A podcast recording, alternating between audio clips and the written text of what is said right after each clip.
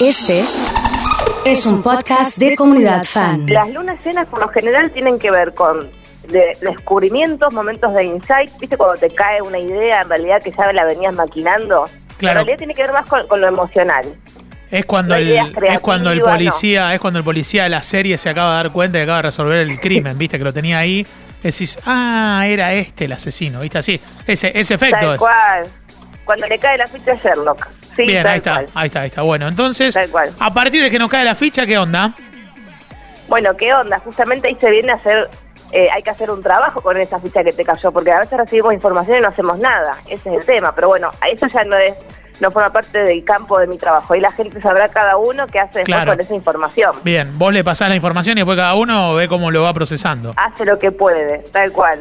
Después hay algo muy interesante que tiene que ver, eh, que es para, la- para los budistas, hoy es Wesak, perdón, mañana justamente con esta luna llena, que es cuando el Buda alcanza la iluminación. Y fue la luna llena de- en el signo de Escorpio y hubo tres eventos muy importantes para ellos. Y obviamente esta energía también tiene que ver con eh, el, el mismo simbolismo que manejamos de la astrología occidental. El tema de ir hacia adentro y ver qué onda, qué está pasando. En ese viaje, un poco más. en ese viaje hacia, hacia lo interno, ¿nos vamos a encontrar con mucha energía o va a ser difícil y nos va a llevar, eh, nos va a causar esfuerzo porque no vamos a estar muy ATR? Mira, justamente los momentos de luna llena son los de máxima energía. Ya después decae. Justamente es toda una semana que arranca mañana. Viste que los, los ciclos de la luna son de una semana en cada uno. Al menos si, si a grandes rasgos los dividimos en luna nueva, luna creciente, luna llena y luna menguante. Entonces, entonces, durante una semana va a ser la luna llena o la energía de luna llena y ya después empieza a menguar. Así que bueno, son momentos de, de- me sale decir caídas de ficha, no sé cómo, cómo Claro, llamarle, está de bien, está bien, insights, está bien. De, de información.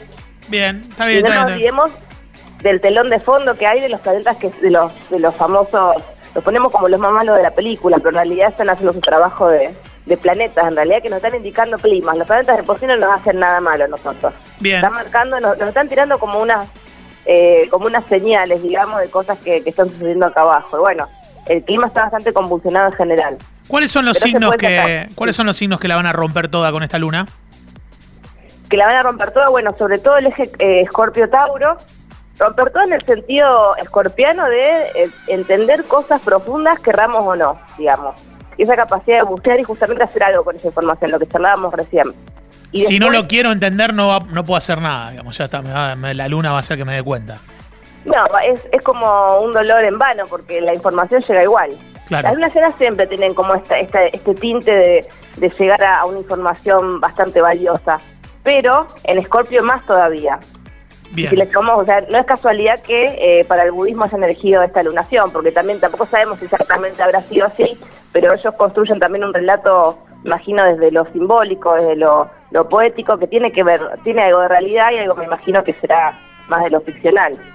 Bien. y eh, después, sí. Acuario y Leo en segundo lugar, pero esto ya es un lugar más incómodo, porque estos planetas le hacen una cuadratura que es un aspecto tenso a estos dos signos. Ajá.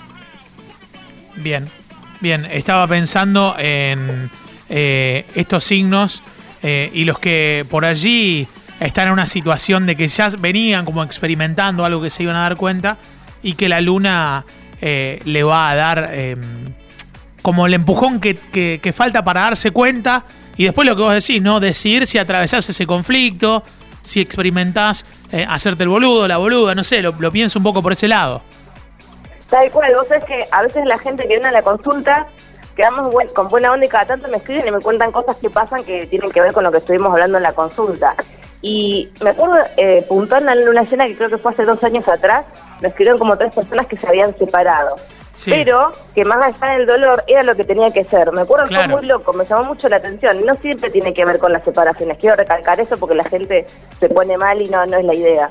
Pero si es necesario a veces, es, es necesario. Y, por ejemplo, me doy cuenta de, de esta situación, ¿no? De, de que tenés que dejar algo, ya sea tu pareja, tu trabajo, ciertos círculos de, de amigos que también no, no- no te hacen bien o ciertos contactos. Tal cual. Eh, y, y una vez que emprendés ese, ese camino de dejarlo, ¿hay que confiar que esa es la decisión o se puede retrotraer? ¿Cómo, cómo hacer para no trastabillar y no eh, recaer, digamos, en, en algo que, que te termina perjudicando?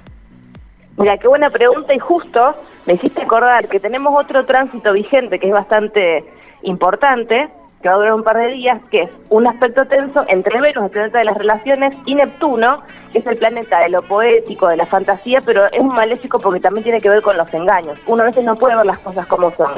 Más allá de la luna llena, que nos va a bajar un montón de información, tenemos esta cuadratura entre el planeta de las relaciones, que esto vale tanto para parejas como para amistades, es bastante genérico.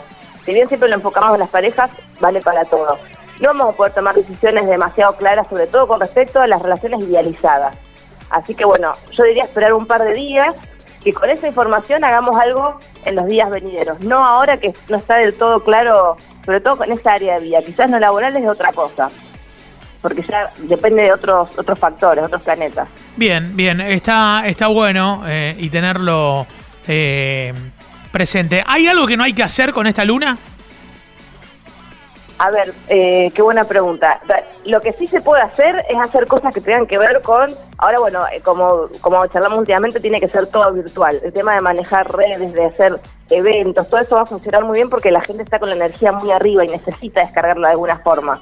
Lo que no hay que hacer es tomar decisiones apresuradas porque por más que caigan las fichas, uno tiende a incluso a la beligerancia, porque de hecho... Eh, tenemos a Marte que está en aspecto tenso con esta, esta lunación. Igual esto es un aspecto sutil por la cantidad de grados. Tiene que haber, bueno, es una cuestión muy técnica, pero no deja de estar un aspecto tenso. Y Marte es el planeta de la guerra. Así que tratemos de anotar las cosas de últimas ideas o las intuiciones que vamos teniendo, esperar un par de días, eh, repensarlas y después ver qué hacemos con eso. Impecable, impecable. Bueno, Lolet, eh, te mando un beso grande y nos cruzamos en cualquier momento. Gracias, otro, beso para vos. La pueden seguir en arroba lolet-astros como siempre.